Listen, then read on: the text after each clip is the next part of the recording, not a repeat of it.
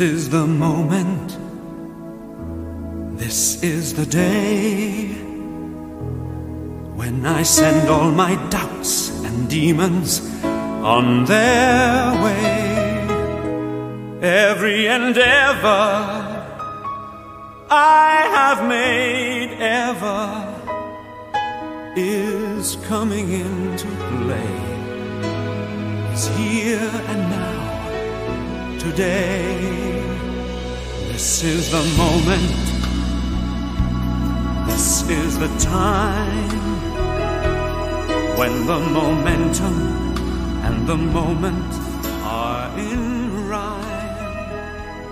Give me this. Hello，大家好，欢迎来到 JM 幺零幺的频道。JM 幺零幺是一档声音纪录片，记录一百零一位在英国生活和工作的华人。大家好，这里是今天只负责划水的 Jerry。大家好，我是 Marcus。今天的节目是一期特别节目，是一期专门对于 J 和 M 的专访，所以我们找了一对新的 J J I M 作为代班主持人，另外还有我们熟悉的万众喜爱的插画师 Bobby，让我们欢迎这三位。欢迎各位。大家好，我是代班 J Jill，放心，你们的 JNM 还会回来的。大家好，我是大一班的 Michelle。大家好，我是废话很多的插画师波比。今天今天很开心可以来采访马老师啊，平常都是马老师跟 Jerry 来控场，那今天呢，我们也可以掌握主动权。所以马老师当初为什么要来英国呢？这个问题问给我，突然一下没反应过来，因为这一般都是采访别人嘛。我我跟 Jerry，我简单说一下背景，可能会有助于听众转过来。好呀就是，说我跟 Jerry 之前商量说，那我们其实最早刚开始做 GM 幺零幺的时候，我们想过说，我们每个人其实先，我们每个人先做一次采访，给自己先开个头，然后再去采访更多的嘉宾。但后来一开始嘛就有嘉宾了，所以一直到快到二十期了吧，所以我们俩自己也没有，就是我们说 GM 幺零幺是采访采访一百零一个在英华人，那我们自己本身也是其中一个对象，所以今天非常有幸能够跟三位在一起，被三位采访。我觉得是也是一个自我回顾的机会吧。然后我自己的故事我也没有从来没有这么坐在这里安静的给别人讲过，说实话。对我我来英国的故事可能本来就有点没那么怎么说正常。见。没那么常见。对，然后我是二零二零年，嗯，其实当时我在国内创业，然后呢，就二零二零年国内呃也创业也遇到一些问题吧，就是嗯，然后就是想要在二零二零年春节带着家人跟孩子来英国来旅游，所以我就买了一张往返机票，然后在我还记得很清楚，二零二零年一月十九号。然后来英国，然后来英国之后，我们当时有传说说武汉有病毒，但是当时那个时候好像也没有那么那个时候我就在武汉。对对所以就是可能只武汉知道的比较多一点，外面的人我们在深圳，对，所以只是说有部分人感觉回回了武汉好像有什么问题，但是当时其他一切都正常，嗯。所以我们当初就在英国尽情的在玩儿，因为嗯。来旅游的嘛，然后大概待了两三周之后，开始国内开始严重了，然后我们那时候就本来我们的机票是准备你想来旅游嘛，一般待两周三周准备回去了，嗯，我们的那个机票就被取消掉了。后来我们觉得，哎，那既然取消掉，那要不就嗯怎么说，刚好躲一躲疫情。当时真实的想法是这样的，是。要不如我们就在英国待着，反正国内现在也很严重，我们带着小孩飞回去也不知道会有什么风险，所以当时就呃一个是重新订了机票。订了再晚了，比如说我忘了当时具体时间了，晚了可能两周三周的样子，然后想着再玩一段时间，然后等国内稍微平静一点，当时想着很快就过去了，我们也没经历过这种事儿，就在伦敦玩，然后继续不断的，我当时记得我在伦敦住 M B N B 换了五六个地方，因为不是不是说因为别的原因，是想要去不同区域都体验一下，然后反正也没事儿嘛，就我们就伦敦挨着不同的区我都住过，这住一周，那里住一周，挺有意思的。带小孩儿，小孩也很兴奋。没想到玩大了，就玩大了是什么？就是我们后来最后一个地方，我们住完毕住到那个 Surrey 去了。Surrey 相对于比较农村一点，我觉得很庆幸，当时我们那时候伦敦已经开始有一点病例了。所以我来英国，简单来说就是说，是因为疫情被滞留在英国的最初。那你当时对伦敦，包括英国的初印象是什么样的呀？我我来伦敦，如果说是从二零二零二零年不是我们第一次来伦敦，我们来玩过，来旅游过。如果说初印象，如果第一次来英国英国旅游的话，嗯，怎么说，就就是一个国国家吧。对我来说，我有点忘记了我对英国有什么初印象，感觉就因为我们之前也去过很多国家，所以还好，就感觉英国比较老、比较旧，就是因为我们从深圳过来，坐地铁有点不可理解，它没有信号，没有网络。一开始以为大家看报纸是爱学习，后来发现可能真的只能看报纸，没别的事可以做。嗯那马老师，您是从什么时候意识到说可能暂时不会回国了？哦，经历一个漫长的过程，这个没有没有哪个时刻意识到。我们在疫情期间，从三月份，三月份我记得我买了四套机票，还是五套机票，全被取消的。就是其实你还是想要回国的，当时。当然了，我们我们是来旅游的，我们家都正在放着的，嗯，对，什么都在家里。我们三个人所有的东西就三个行李箱，是一个陌生的国家，带着孩子，啊，对对，你想象那个场景，那那那那根本就不知道怎么办，然后回不了嘛。lock down 之后五个一政策，那时候回去只有一条路，就是包机。嗯，我问了价格，可能需要五十万到一百万人民币。嗯，后来我就商量，比如说我跟我老婆商量说，那那为什么不五十万的一晚上在这玩呢？或者直接在这待着呗？我我在哪待不是待啊？对，所以纯粹是一个很简单的数学计算，不没有想那么多。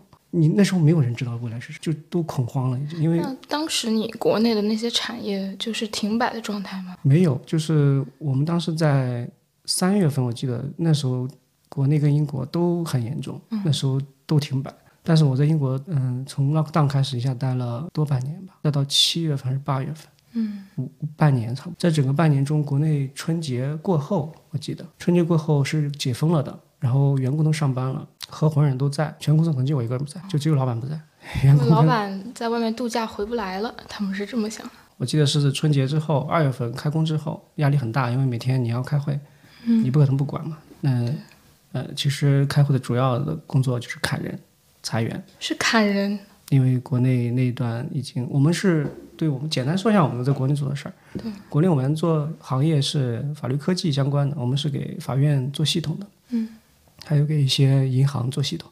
做系统，我们是是要实地去法院工作的，就要派派队派驻技术团队到到法院去工作，所以那全部就停下来了。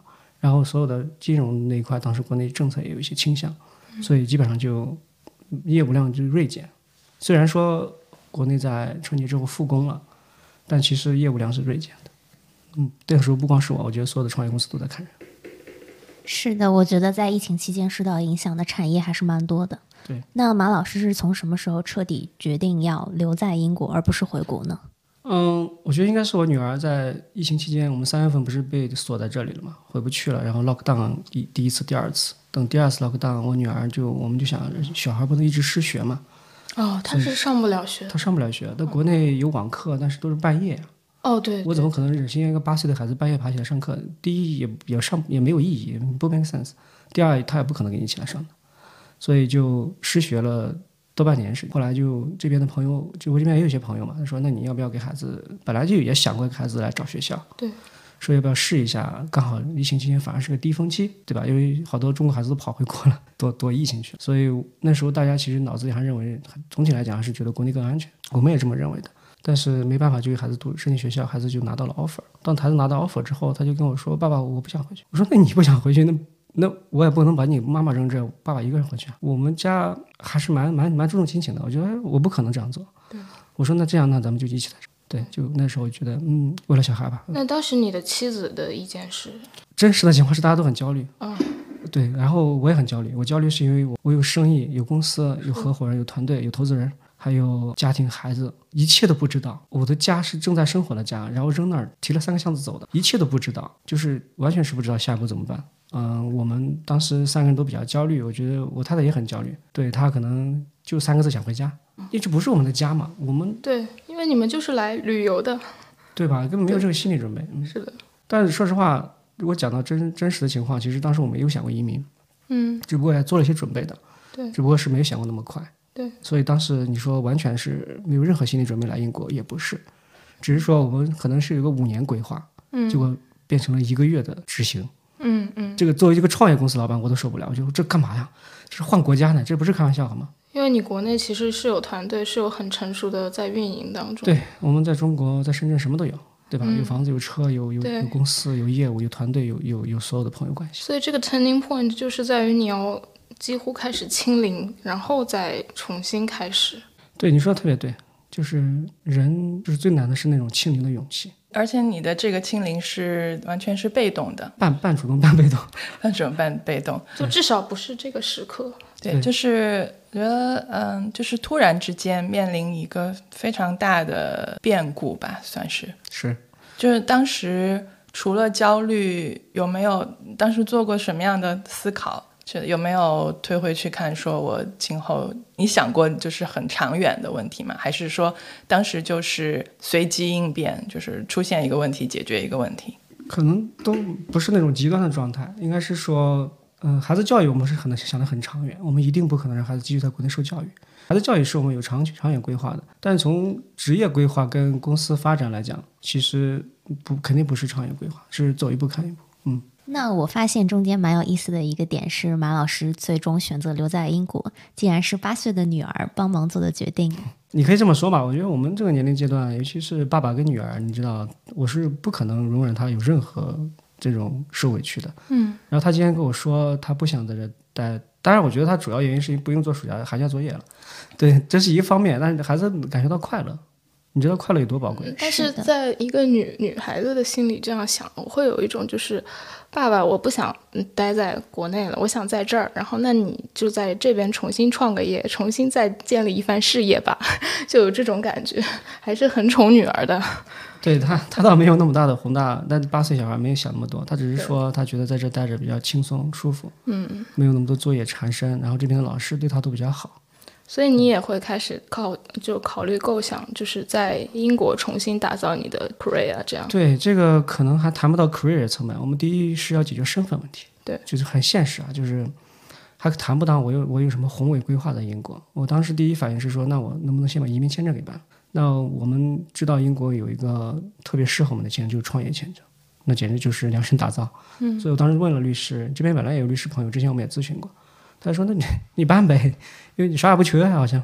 嗯，对吧？然后我就顺理成章的，我们就以创业的身份来去这边办了移民身份。嗯，那既然我们正好讲到创业了，马老师，就是还还没有仔细聊过您的一个职业的背景。哦，对，讲讲回我的职业背景，我自己本身啊、我是法律科班出身的，本科、硕士都读的法律，在国内。然后读完之后，我就其实我是一个在来英国之前还是一个比较正常的法律人的道路，但有一点点波折，就是说我是本硕法律，毕业之后就去做律师嘛，很正常，对吧？嗯，做律师做了两年，不安分就去了腾讯嘛，但是也是在法务部，我当时是负责微信的法务，当时负责微信跟 QQ 的法务，其实当时二零零五年、二零一五、一一年还是一五一一年应该是，然后那时候微信还不是个啥，那时候 QQ 是最大的，然后我是负责这两个部门的微法务。等微信独立出来之后，我就是成了微信的第一任法务和未来的法务的 leader。对，所以您是微信法务的元老 OG。对你要这么吹牛的话，作为创业权可以这么吹牛。事实上，就是我是第一任法务，然后发微信法务的第一波团队也是我招的。嗯，然后后来我离职了，我又我又不安分了，因为当时国内创业潮嘛，双创，二零一五年四月份还是五月份，我记得。然后当时觉得，我都记得是，我现在都记得那个 moment，有一些 moment 其实记得很清楚的。我就记得我开着车去上班儿，我总觉得这在干啥，一天到晚工作。其实那时候有点清闲，就被我领导听到，不知道什么感想。其实是很忙的，忙是什么呢？忙是事儿很多，但是脑子很清闲，明白我意思？内心很空。嗯，是这种，是忙，特别忙，每天十二要加班到一两点都有可能。因为我们当时很尴尬，法务团队，我们是唯一一个腾讯法务团队派驻到业务线，就我当时是在广州的。嗯，我本来是总部的，在深圳的，后来我就在广州，晚上要加班的。嗯，但是我的领导在深圳，在总部，我们属于职能线嘛，职能线他就是九点正常上班的，我就等于是晚上要加班到很晚，早上还得正常上班，正常上班，超级讨厌。那像您就是说，嗯，工作这么的忙，然后也有很大的责任在身上。您刚才说的那种空是，你觉得来自什么？责任就是就是职场本身的责任肯定是很大的，因为我们当时负责着全球最火爆的产品，社交产品。是的，呃，它的每一波产品版本的发布都会带来股票大涨。对，就应该是很有成就感的当然一份工作。当然，当然有些人一辈子他差不多会在这个职业轨迹上一直攀爬，然后并且以此为骄傲。我总觉得好像哪里缺点东西。我记得当时有一个国内一个大的公司的一个高管，嗯，离职了来腾讯的做分享，嗯，我记得很清楚，他讲了一段话，他说如果有一个声音，他每个月在你的脑子里盘旋，那你就要注意它；如果有一个声音每周都在你脑子里盘旋，那你就要好好去审视一下是为什么；如果有一个声音天天都在你脑子叫，那你就不能再不管它。所以你无法忽视这个无召唤无法忽视的。我刚刚说的那个时刻，就是我我开开车去公司路上，我就感觉，我我觉得我心里一团火，我要找地方把它烧一烧。我这地方烧不起来，我总觉得还是受限制。你你这团火是后来你创业，你你在创业的过程中找到了吗？还是说你现在对，创业过程中是是烧着了又浇灭，浇灭了又烧着，就是烧了不止一次。我觉得我我的人生被创业改变的，我可以这么来毫不夸张的讲。那你真正开始创业是几几年的时候？对，就是我从腾讯离职，二零一五年。对，然后零一五年之后，中间又经历了一波小的转折吧，在有半年的迷茫期。嗯，然后二零一六一五年的十月份正式开始在公司全职创业。你觉得创业是怎么？你刚才说创业改变了你，什么样的改变呢？嗯，我说一点比较重要的，就是说创业是一个什么东西？在我今天的理解看来，就是创业是一个忙到无法控制，每天都是失控的。失控是指你每天拉一个单子出来，你的事事情是做不完的，人是各种关系，员工会来找你，合伙人会来找你，投资人会来找你，客户大客户也会来找你。就是你几乎是不再会有真正的下班时间了。没有，哪有什么下下班这个词，在创业者身上简直是在是在侮辱，这不可能下班。对，所以下班这个词是没有这个概念的，嗯甚至没有上班的概念，就就没有把它当班。嗯嗯，简单来讲，对，这个东西会产生一个什么效果？就是说，一开始人嘛都会在职场，你会伪装自己。简单来讲，职场你很容易伪装自己，因为你你只是做一个固定的事情，你不需要有表演费的。对，就是说，对你说的很对，你就在一个职场里面做你自己的事情，然后你做好你自己的事情好了。在创业，你要面临各种关系、各种事情堆在你头上的时候，那种巨大的压力压过来的时候，我是后来才发现，我说那我只能不装，才能做好这些事情。所以创业者，我觉得是一个非常创业这个场景是一个非常好的一个让你理解到你为什么要真实面对自己的一个场景。那从刚才马老师说的这段话，也可以看出来，马老师其实有一颗很强大的心脏。因为当时在腾讯，其实，在法务部也相当于做到顶峰了嘛。离职之后又从零开始，包括后来到英国之后，又决定在英国创业，也是从零开始。包括现在马老师选择去继续攻读法律，也是从零开始。所以马老师在每一个从零开始的过程中，你的心态是什么样的呢？在腾讯，我肯定没有做到最高位，我只是一个最火产品的负责人。我只能说我比较幸运，负责了一个比较火的、关注度比较高的东西，但并不是我做的有多高职位。腾我上面有很多领导，腾讯是个很大的集团。是，但是比如说在法律部吧，相对而言，你是一个对我是一个应该说呃老板比较关注的人，所以我的压力会很大。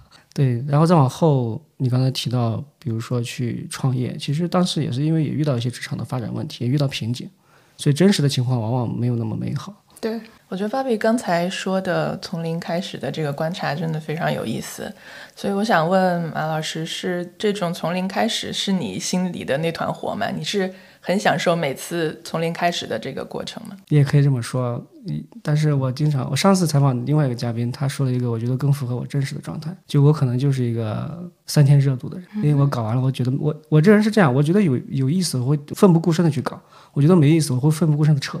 所以你算是连续创业者吗？那当然，我是第二次创业。不过我以前采访过一个创业者，他说一个人只要当了创业者之后，他自己当了老板，他再也不想打工了，会有这个想法吗？嗯，这句话是对的，但是我想说一下原因是什么，就是说，倒不是说他不愿意再去给别人工作和挣钱，嗯，核心原因是他再不会为了自己不喜欢和不是没有热情的事情再去投入精力和时间。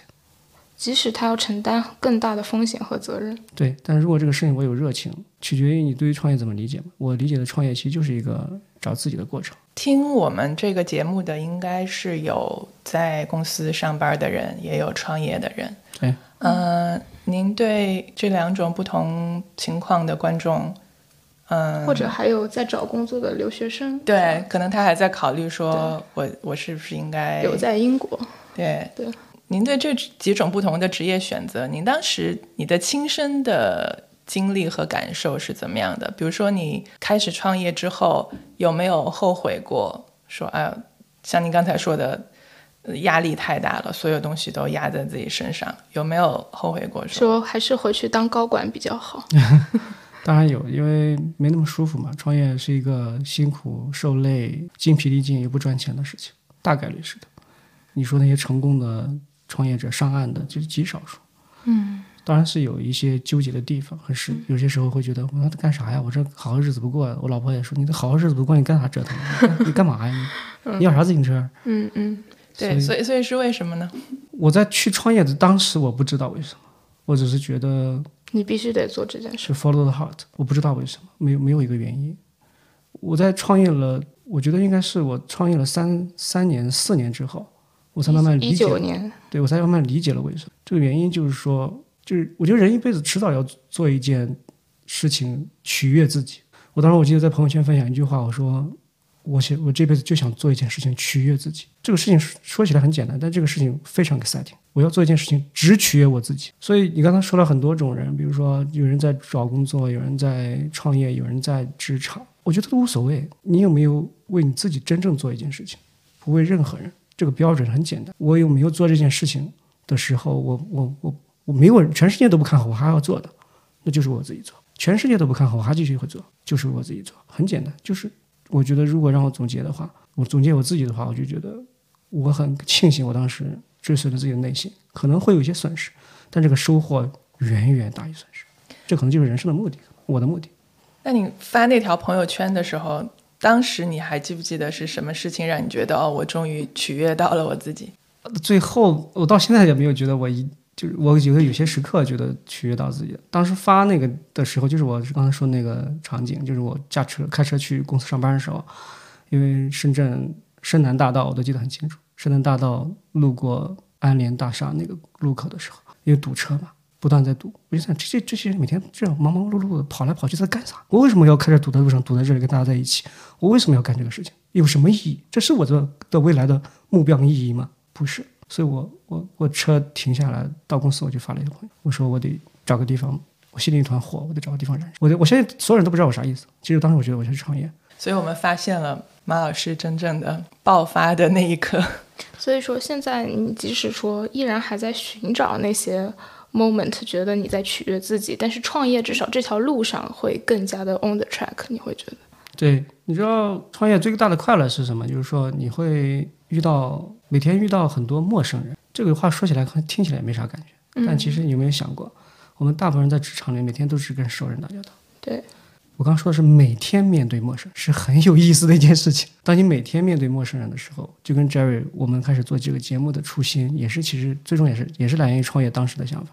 当你每天面对陌生人的时候，你会知道这个世界上真的是五彩缤纷、多彩多元的。就每天都面对不一样的人，就会觉得人跟人之间好像没什么距离，每个人都差不多。你在这个行业，他的那个行业；你在这个年龄段，他的那个年龄段；你在这个收入阶层，他的那个收入阶层。你有这个好房，他的那个好车，他那个啥啥也没有。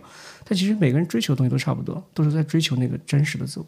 那所以最一开始做这个节目的初心，你觉得现在你有实现到吗？肯定没有，这才做了十几期。对，从做节目到现在也有一周年了嘛。今天我们录这个节目也是借有一周年的这个缘故，所以你觉得这一年来你在这个节目中收获到了什么？嗯，我昨天跟我老婆早上起来刚醒来在那聊天，我还说了这个事儿。我说我慢慢发现，G M 幺零幺可能是我目前来讲最重要的一件事，它是我寻找人生意义的一个最重要的项目。看起来它是一个。纯投入没有任何收益的东西。虽然你也许在英国有不同的 portfolio 去做你的事业，但是也许这一 part 它是你取悦自己的一个很重要的环节。你如果这样说，我你你第一次提这个事儿，但是我感觉其实是我表达的意思。嗯，那能不能稍微提一下，后来你在英国创业的时候，你去怎么去进行重新的？进行组合，然后进行你的人员的规划，或者说你去 networking，怎么样去一步一步的拓展你的社交圈的这样的一个心路历程呢？嗯，没那么容易吧？我说，我来英国认识的人不超过五个，刚来的时候啊，认识的人不超过五个，不是说朋友什么。然后，嗯，当然地铁站碰到的不算，就是说怎么从零开始，因为我们毕竟创过业嘛，我知道。刚才那个 Joe 也提到从零到一，我很喜欢这为什么 GM 幺零幺叫 GM 幺零幺的一个原因，我很喜欢从零到一这个过程，倒不是说我 enjoy 它，我我是觉得每次从零到一我都能发现很多新东西。在英国创业是一个完全完全从零到一的过程，在一个陌生的法律体系和国度里面，而我又从事这么一个完全是跟法律相关的，特别倒霉的要重新学的行业，所以我一开始很简单嘛，就从认识的人下手，熟人下手，从认识的一个人变成两个人、三个。我很感谢当时帮我的几个律师朋友，嗯，他们给我介绍了真的，其中有一个律师朋友，我就介绍了很多很多人，都是他介。我现在所有的人脉关系的底层都是他们介绍，就是那最初那五个人里面衍衍生出来十个、二十个、五十个、一百个。所以其实在中国的法律的工作经验，其实很难直接运用到英国这边的领域做法律。我以为能用上，因为我毕竟在中国从事法律行业啊十几年了。对，我这个以为在一年之内打得支离破碎，破碎在第一疫情，对，根本就无法。可能我本来如果在那些律师朋友的帮助下，在线下认识人，也有可能打开局面，虽然比较困难为难，但是呢，疫情就彻底把这个打碎了，我完全无力下抓。嗯嗯那种那种创业，我以前在国内是一周出差四到五天的人，嗯，那这六天天待在家里，你知道我那种抓狂吗？呃，当然一开始我是很享受的，就哦没事了。但国内的事慢慢开始消停了，但是有点抓狂，就是就是就是，虽然比例不一比喻不一定贴切，但是有点像退休老干部，突然一下闲到家里，我不知道干啥，我我好想找找存在感呀。那是什么时候决定去开始继续读法律呢？这是我创业在英国开公司开了一年多吧，然后我是也是遇到了一个朋友，嗯、那是我是我是什么组织都参加，我我只要是人我就想认识。英国有个老乡会，陕西老乡我，今天有一千多人，哇，太兴奋了，这么一千多人，你知道，我现在人那种兴奋感，你好久没见人了，你知道吗？竟然有人在英国有一千多人，嗯然后我就认识老乡，其中一个老乡做律师的，嗯，然后说，哎，他说我在读法律，我说，哎，我说我可以读吗？他说那你你可以啊，你试试啊。当天下午跟他见完面，晚上我就报名了。哇，马老师真的是行动力特别强的，创业憋了好久的人，对我来说这只是个小菜。闲不住的人你。这是以用治学还是学以致用？这是 这怎么说？就是真实的状态，就是我我闲了好久了，我终于找个事做，我就好开心，你知道吗？嗯你你不要钱，我给你钱都行。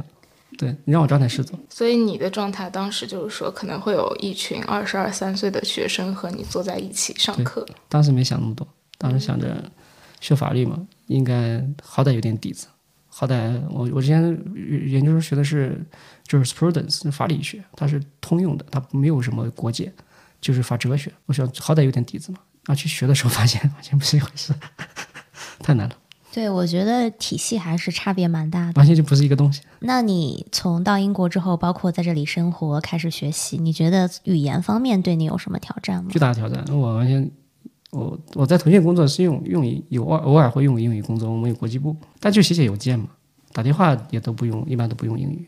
嗯，所以口语可能是最大的挑战。阅读嘛还好，就是就是读书那就那就巨大挑战。你要知道我读的是法律，那是很难的。法律的挑战之处在于它是跟各个领域的词你都要会啊。一会 criminal law，一会 land law，对吧？一会 equity，就是什么乱七八糟都有，所以真的是很大挑战。那要下很多的苦功夫啊！对我，我我下了很多苦功。我我我我有一段时间，我耳机里面天天挂着 BBC Learning English。哦，我刚读博的时候，我也是想努力提升自己的那个英语。那时候我每天早上起来就是刷刷牙洗脸的时候，我都是在听 BBC News 哎，对，非常好，我觉得 我完全懂你这种心情。对。我就我我把我把我应该是说，我把我所有的语言环境全换成英，我电脑全改成英文的，是的，我手机全改成英文的，我不想接触任何中文。但我觉得最有用的还是你要跟本地人去聊天，对啊你要去学他们的我用语。我不是要跟本地人聊天，我上课就是 dis dis debating，我我不是必须得聊天，不然上不了课。跟本地人吵架。对，所以经历了很长一段时间尴尬期，非常尴尬。我经历过很多尴尬的时刻，关于语言的部分。那您在读书的这个过程中，除了除了专你的专业之外，有没有其他的收获？呃我觉得收获都是专业之外的，其实专业本身没有，我的意思是专业本身没有超出太多预期，就是预期之外的收获都是学上学，呃，学习那跟 knowledge 本身无关的。比如说你有同学嘛，然后学校有很多 events，有 webinar，学校有、有很多各种 well being 的东西，以前根本不知道。那个时候已经可以上线下课了，对吧对，我是上的线下，？OK，嗯，但是我上的 part time，所以我是 evenings，就晚上去上课。对，然后 evenings 很辛苦，晚上下个课都八点了，然后回到家都十点了。那你白天的时候还是在搞自己的事我？必须呀，我必须呀，我必须白天兼顾我的生意。真的很难。所以我当时忙三块事：国国内的公司、英国的公司以及晚上上课同时进行。但是很多你的同学可能他们只需要上课，就呃，那倒没有，我们我们是 part time 班，所以同学都啊，是所以其实还是他们都是一个全职工作的，OK。所以大家都还那。对你的人脉其实是有好处的，就是比你纯是一群孩子一样的同学在一起。对对，对我最大的好处就是我亲眼见到了什么叫 diversity。因为同班同学，我们首先大家来自于不同国家，嗯、l o c a l 的可能一小半儿，三分之一吧，然后有不同国家的，大大部分是欧洲的，嗯，还有一个就是大家来自不同专业，全班就只有我跟另外一个同学是学法律的，其他全是学别的专业的。嗯英国这边是本身第一本科不需要你是法学专业，嗯所以来这里读书的人有学哲学的、经济的、金融的，啥都有。学校也各背景也各不一样，有些是不知道是什么大学，有些也有牛津、剑桥来的，嗯都有学别的专业。所以你会就是就是我之前说过一句话，我说当你见过太多不一样的东西之后，你自然知道什么叫包容了。因为包容是你见过太多不一样的东西，你觉得都是正常的嘛。其实我脑子已经没有包容这个词了，是因为我觉得见怪不怪，嗯。包容就是见怪不怪。嗯。对。对对，马老师说的这个，嗯，包容还有多样多多元化，其实我特别有同感，也都是来了英国之后，你真的是处在一个有这么多移民的环境里面，你才是或主动或被动的去体会到说，哦，原来这个叫 diversity，就是就是你允许人你的不同的这个贫富、不同的肤色、不同的职业、不同的社会阶层，甚至是，然后大家都在都是在一个交叉的环境里面。对，所以你说这个，我是我是对这一块是以前没有体验过的，你知道吗？就是我没有在海外留过学，我是一个纯在国内读书、国内工作的人，虽然也不差，但是我没有海外背景经验，所以对我来说是那种一切都是新奇的。我前两天还发了一个朋友圈，不是 LinkedIn，不是朋友圈，就是我当我坐在学校图书馆的时候，我特别有感受。我忽然意识到一个问题，就是说，哎，我觉得人生是不是一个轮回 （circle）？就是我当过员工，我当老板，我再去当了，我再做回去员工，其实我应该是一个更好的员工，因为我知道老板怎么想的，我太知道老板怎么想的，我甚至老我知道老板下一步怎么想的，甚至下下一步，我甚至可以帮老板说你的商业计划有问题，商业模式。商业模式有问题。对我当过学生，虽然没有当过老师吧，但是以前在创业的时候天天做培训，我我讲过千人场的培训，一千人坐在下面听我讲创业怎么怎么做。我再回到学校的那种感觉，就是感觉，哎，你说我是会会觉得尴尬，然后我跟二十多岁小孩一起上上学吗？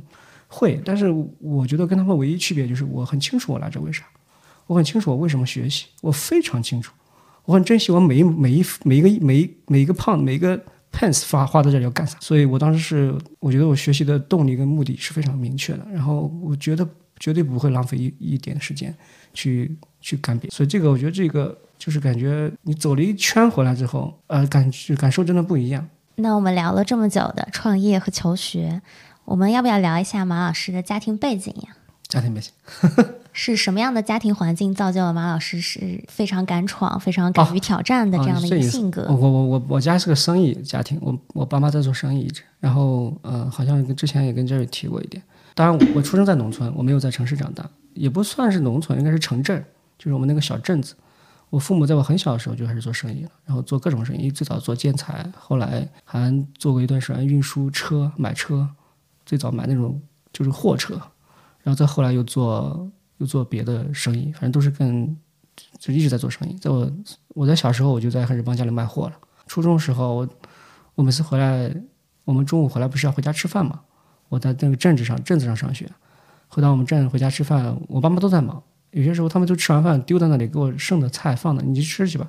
甚至有时候他们没时间，我自己做，煮个面啥的我都会。所以，然后周末的时候就是爸妈可能就出去进货干嘛，我就在家里卖货。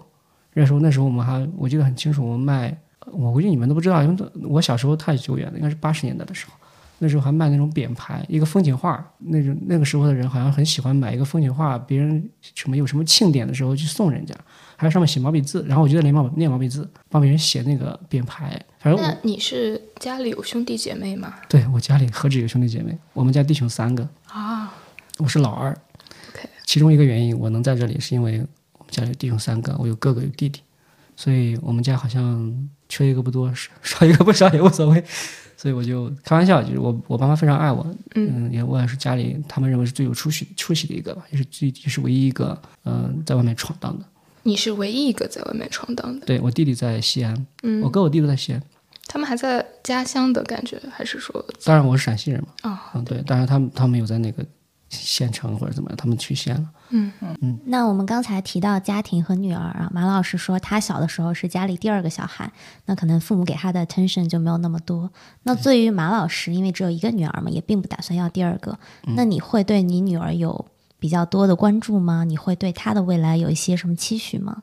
嗯，关注肯定是百分之百的，因为就一个孩子，而且是一个女儿，你知道爸爸对女儿那种情分是很难讲的，对吧？他我会想到他，我会在他还没有想要买手机的时候都给他买好了，我会在他每个生日都会很用心的准备礼物，甚至给他写个卡片，一直写到今今年他现在几岁了？十岁，啊，十岁。对他过马上过第十个生日，所以感觉好 sweet。对，就是这种感受是无法比拟的。对，然后但是期许我应该我应该说是没有的，因为我觉得我在这么多年的经历告诉我一件事情：人其实要做自己。我还跟我老婆举个例子，我就是说每个人长成什么样是由他的基因决定的。它是一个茄子，还是一个土豆，还是一个西红柿，还是一个辣椒，这它的基基因决定。我们要做的就只有是农夫的事儿，浇水、施肥没了。你不能说，哎呀，你看那个辣椒长得好，因为啥不长成辣椒？你给我长成西红柿，西红柿长得漂亮；你给我长成茄子，茄子长得大；土豆好卖钱，长成土豆，不存在，那是那是胡扯。那你有没有觉得，就是到英国生活之后，你有更多的时间陪女儿了？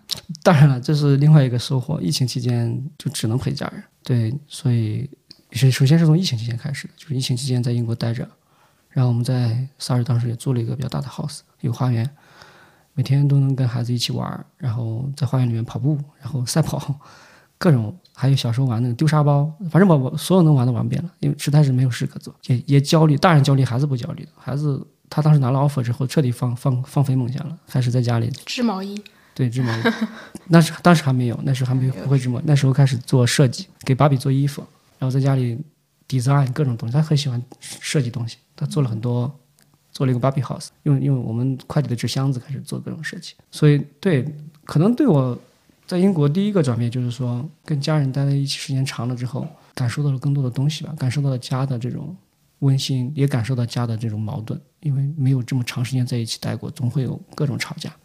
嗯但这都是真实的。但这种真实感让我觉得，哦，原来原来还是家里还有这么多事也可以做的。还有一个对我触动，就是我在二零二零年、呃拿到签证之后回国了一趟。嗯，回国以后我回去看了一下，我发现，哎，好像老板不在也没啥，没啥太大作用。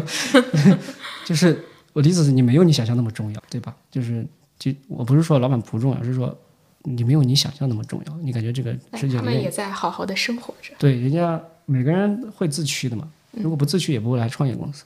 说明你前期可能培训的比较好。绝对不是，这是这几个人比较负责任，非常感谢他们。他们在我不在的时候，竟然能把公司当自己公司来经营，我真的是很感恩他们。就是他们，感谢他们对我的信任，感谢他们对整个项目的付出。但大环境没办法，这不是我们能决定的。